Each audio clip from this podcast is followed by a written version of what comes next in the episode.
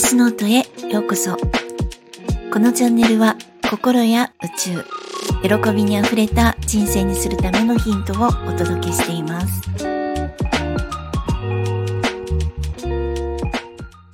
皆さん、いかがお過ごしですか？ゆみです。えー、年のせいですね。本日皆様はどのように過ごされたでしょうか、えー、我が家はですね、毎年あの、私、千葉に住んでいるんですけれども、えー、東京の早稲田のですね、穴八幡のお守りをお祭りしています。なので、えー、年末にお参りと、あと一応来福のお守りを求めに行くのですが、今年は30日ですね、本日行ってまいりました。で、この一応来福のお守りって、紙で作ってある柔らかいものなので、まあ、大切に潰れないように持って帰ってこないといけないので、まあ、毎年大変だったんですけれども、インターネットで調べたら、タッパーを持っていくといいって載ってたんですね。なので、まあ、今年はあの100均で買った小さめのドリンクボトルを持っていってですね、まあ、そちらに入れて、あの、無事、大切に潰さず持って帰ってくることができました。もう本当にネットありがたいなって思いました。で、このお守りはですね、基地方位の方に向けて壁の高い位置のとこに貼り付けるんですね。で、その貼り付ける、まあ、時間が決まってるんですね。あの、まあ、基本的にはこう、まあ、年末年始の間に3回そのチャンスがあるんです。つけられるチャンス。で、そのチャンスは、えっ、と、当時の日ですね。12月22日から23日のこの間なんですね。えっ、と、大晦日ですと31日から、えー、1月1日の切り替わり。そして、節分ですと2月3日から4日になるとき。この、えっ、と、3回のチャンスのうちですね、いずれかに、その、えー、当時大晦日節分、えー、その日が終わって、翌日に切り替わる夜中の12時、0時ちょうどにペタッと貼り付けないといけないんです。結構大変なんですよ。で、あの、今はですね、スマホにコンパスのアプリがありますし、あと、時報も、あの、ちゃんと、まあ、これもちろん昔から電話でですね、えっ、ー、と、あの、ちゃんとこう、時報でしっかりとあの合わせることができるので、まあ、これは簡単なんだと思うんですけど、まあ、結構ですねもう昔は大変だったんじゃないかなって一苦労だったんじゃないかなっていつも思います。なんかドキドキしちゃうんですよね。大したことないんですけどドキドキしちゃうんです。で時報のこうポーポーポーポーンのこのポーンのところでぺったんって貼り付けるんですね。なので本当になんかあの数年前までですね私はこう紅白ですとかあとえっ、ー、と楽器？楽器かでしたっけ？あの笑ってはいけないとかあれ見るの大好きだったんであっち行ったりこっち行ったりしてたんですけどで楽しかったなそば食べてとかってやってるとうっかりするとですね行く年来る年になってああ大変準備してなかったとかやっちゃったりするので本当忘れないようにしないといけないです。ということでですね、その神社にお参りに行ってきたんですけれども、この配信でもですね、え、ー、と、何度か私なりのこう神社や神様への思い、そして、え、ー、と、神社での作法というか、まあ、いろんなことをお伝えしましたが、本当に私なりなんですね。で、今日もたくさんの人たちが参拝されてました。なので、結構時間がかかったんですけれども、あのコロナの時期は本当にお店も出ておらず閑散としてましたから、やっと本当に日常が戻ってるんだなーって感じでした。そしてその、まあ、列に並んでですね、参拝を待っていたんですけれども、本日は本当に暖かくて、風も全くなく、本当に無風で、本当に穏やかで過ごしやすい一日だったんですね。で、空を見上げれば、うっすら雲がかかっていて、空は明るくって、あと、まあ、ご神木のクスノキはこうもう豊かに本当に葉が茂ってるんですね。で、お参りの順番を待っている間もずっとですね、あの、上を見て、そのクスノキ、ご神木の葉っぱを見ながらですね、我が家の植物たちもいつまでも同じように豊かに健やかに育ちますように、あの、見守りお願いしますとかって あの、お祈りしながらですね、まあ、少しずつ進んでいたんですけれども、で、そのクスノキの葉っぱの向こう側に、まあ、青空。まあ、今日ちょっとうっすら雲がかかったんですけども、空が広がってて、そしたら、まあ、小鳥が鳴きながらね、ですね、こう、飛んでいくんですけど、なんかそんなにスピードが出ない小鳥だったんですよね。あちょっとなんか面白いなと思って、そんなに遅いのと思いながら 見てたんですけれども、なんかその待っている間もずっと私はその神様にこう話しかけるっていうか、どうなんでしょうねみたいな 感じで、まあ、神様にずっとお話しかけをしてたんですけれども、なんかなんとなくですね、どれだけの人が、まあそこにいた神社にお参りに来ていた人たちもそうなんですけれども、私がまだ行ったこともない、見たこともない地球上のそのたくさんの国の人たちですね。あの、どれだけの人が、そしてその人たちがどれだけの人のことをですね、そしてご自身の、まあ、安心と健康を祈ってるか願ってるかっていうことにちょっとこう思いを馳せたんですね。まあ、確かにもっともっともっともっと豊かにって願う人もたくさんいると思うんですね。で、特に今日お参りに行ったその穴八幡の一応来区のお守りっていうのは、あの、金銀融通のお守りって言ってですね、えっ、ー、と、まあ、金運の、こう、とか、まあ、商売とかなんかそういった、まあ、とにかくその金運の、えっと、神様っていうか、まあ、そのお守りだったんですね。で、その一応来福っていうその壁にぺったんこって貼るお守りって、まあ、3つの意味があって、えー、まあ、太陽暦の11月または冬至のことで、まあ、冬至ってこう1年の中で最も日が短い日なんですよね。あの、要するに夜が長い。なので、翌日からどんどん日が長くなるということから、まあ、陰が極まり陽が生じるっていうふうに取られてるようなんですね。で、そして二つ目は、冬が去って春が来るっていう、この新年を迎えるっていうことなんです。なんかこう、寒く暗い冬が終わった後に、暖かく明るい春が来るって、そして輝かしい新年が訪れるっていう、これが陽のイメージですよね。そして三つ目には、悪いことが続いた後、ようやく良い方向に向かいますよっていう、この3つの、えー、意味があるそうなんですね。まあ、どんなことも必ず明るく輝く日がやってくるって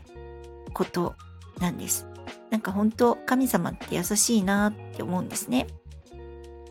なので、よっぽどご無礼をしなければ怒らないんではないかなって思っているんですよね。本当になんかネットを見るといろんなこう、何て言うんですかね、ルールとか書かれてるんですよ。もう本当神社何時までに行かなきゃいけないとか、お守りはどうし、こう、いろいろ持ってちゃいけないとか、必ず返しましょうとかですね。あの、なんかもう本当いろいろ書かれてるんですけど、私はですよ、えー、神様そんな怒る？って思うんですよ。本当に日本なんて、本当八百万の神様がいらっしゃってですねまあ神様って言われてるぐらいなのでそんなことじゃ起こらないと思うんですよね。なのでまあ怒る神様にするのか怒らない神様にするのかも結局自分次第なんですよね。まあ、とはいえですね昔話に出てくるような、まあ、怒りっぽい神様もいらっしゃるかもなんですけど私は勉強不足なのであまり知らないんですね。ということは私の世界には優しい神様しかいなくってそして強い神様しかいなくてそして優しい神様はきっと本気で皆さんの幸せを叶えたいって思ってると思うんですね。あんまちっちゃいことじゃ起こらないんじゃないかなと思うんです。で、自分が思う世界が外に現れるっていう、こう、あの、思考の現実化ですね。あの鏡の法則ですとかあのそういう風になってるのでまあ幸せで優しくてほっとするような世界を思っているっていうのが一番いいんです。でなのでですね今日もあのそのお参りの順番待ちをしながらあのクスノキの豊かに茂った葉っぱの先に見える空を見上げながらですね、えーまあ、その神様の、えー、本当に目の前に行く前からずっと あの私と私の大切な人たちと、えー、地球上の人とそして地球上の生き物とあとはもう地球と宇宙全体の安心と健康と豊かさをお祈りしてきました。えー、皆さんにも届くといいなと思ってます。で、そしてですね、帰りがけ、えー、早稲田から神楽坂っていうところまで歩いて、まあ、いろんなこう雑貨店とか本屋さんとかあるので、まあ、いろいろ覗きながらですね、そして、あの、お清め用の政治も買ってきて、まあ、明日は我が家にある石たちのお清めをしようと思っています。なんかあの、ずっとずっとですね、こう、ちょこちょこ買ってきた石たちがいっぱいいるので、まあ、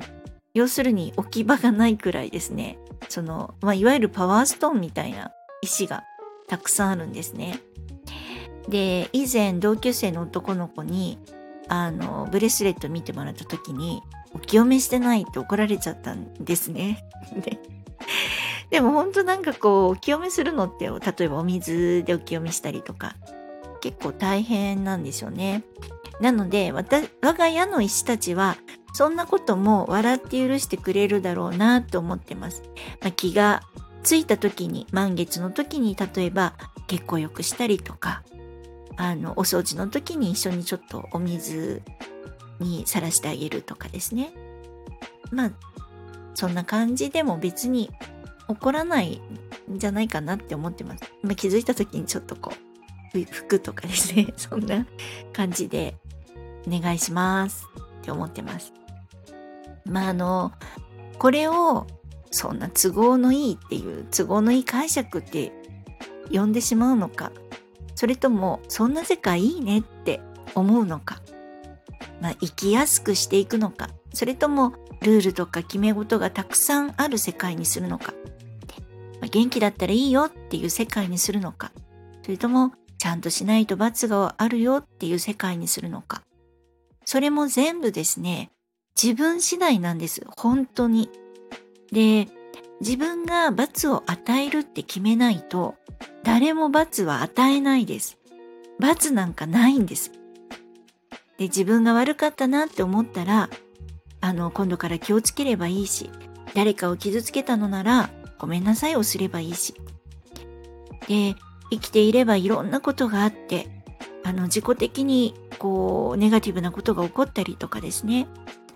自分がまだ幼稚で、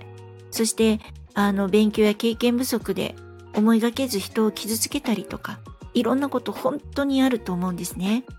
そして、とは言ってもこう、なかったことにはできない。で、その起きてしまったことをどう自分で受け止めていくかなんですね。で、私なんかこう結構な人生で、えー、とてもここで不特定多数の皆さんにお話しすることなんかできないこともたくさんありました。で、いや、本当は大したことじゃないこともあります。でも、あの、本当は大したこともあるんですね。で、なので、この、まあ、その、10年ちょっと前ぐらいから心理学を学び始めて、自分に向き合って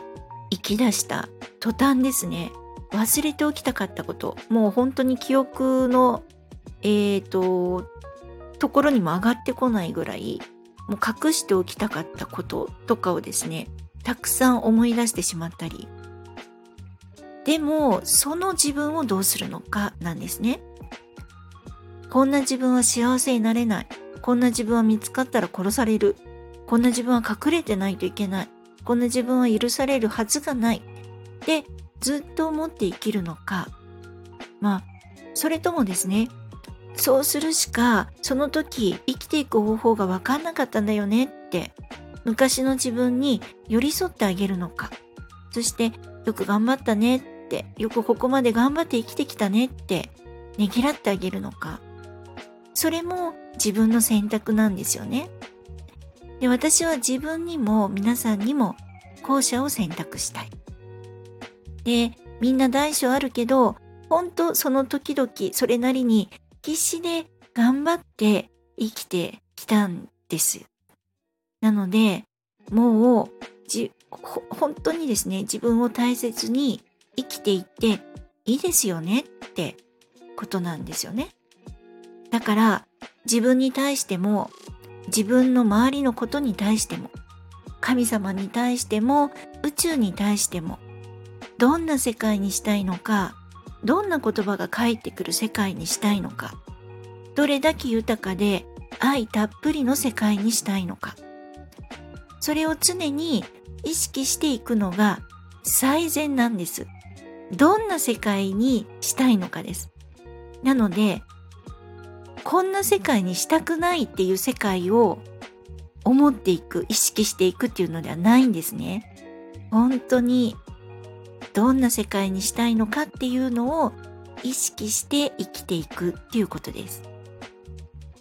で、ついつい私たちはですね、こう人間の脳の癖ですね。で、えー、制限とか不足とか、そのネガティブな方向に意識が行きがちなんですけれども、そこをですね、いつもクイッと、いつも軌道修正して、豊かで温かで優しくて許しがたっぷりの世界にしたいわけです。で、えー、今年もですね、そんな一年を思って終えて、そして来年もさらにそれを上回る優しくて豊かで安心で愛たっぷりでそして健康な一年になるように、えー、ぜひみんなで願いまくりましょう。というですね私もお話ししてて優しい気持ちになりました。なんかあの今日お祈りしてきたことが本当に皆さんに届くといいなって思ってます。でそしてですね今日はあの神社のクスノキにお祈りしてきたので心なしか我が家の植物があの元気な気がします。はい、ということで、えー、今までの配信や今回のお話でわからないところなどがありましたら、ぜひコメントやレターいただけると嬉しいです。そして、いいねやフォローもしてくださるととっても嬉しいです。え本日も最後までお聴きくださり、本当にありがとうございました。皆様、ぜひ良いお時間をお過ごしください。ではまた。